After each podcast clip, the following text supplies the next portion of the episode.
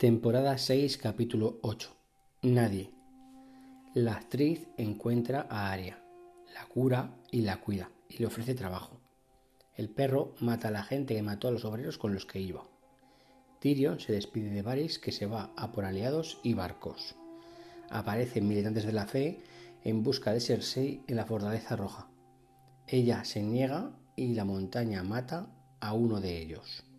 Brienne de Dar parlamenta con Jaime para intentar convencer al pez negro de dejar aguas negras para luchar por Sansa. Él se niega a dejar su ciudad.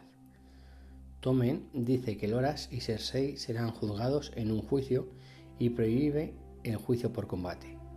Tyrion emborracha a Usano Gris y Missandei.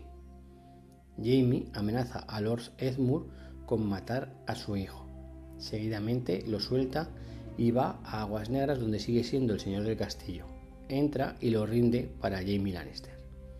El pez negro muere, pero antes deja escapar a Brienne de Dark. Jamie ve escapando a Brienne de Dark y la saluda.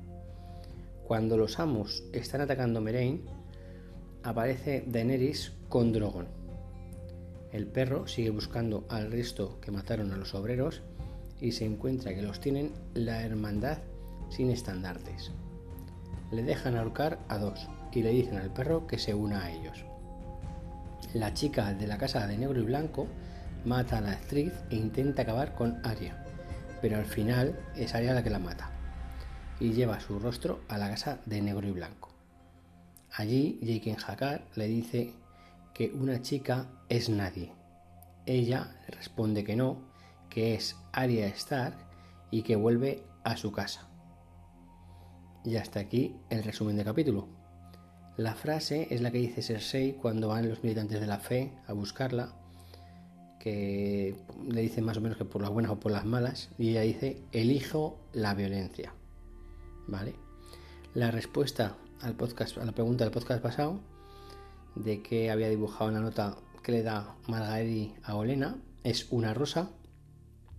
Y por último, la pregunta de este podcast es ¿Quién le quita el perro a uno de los que ahorca?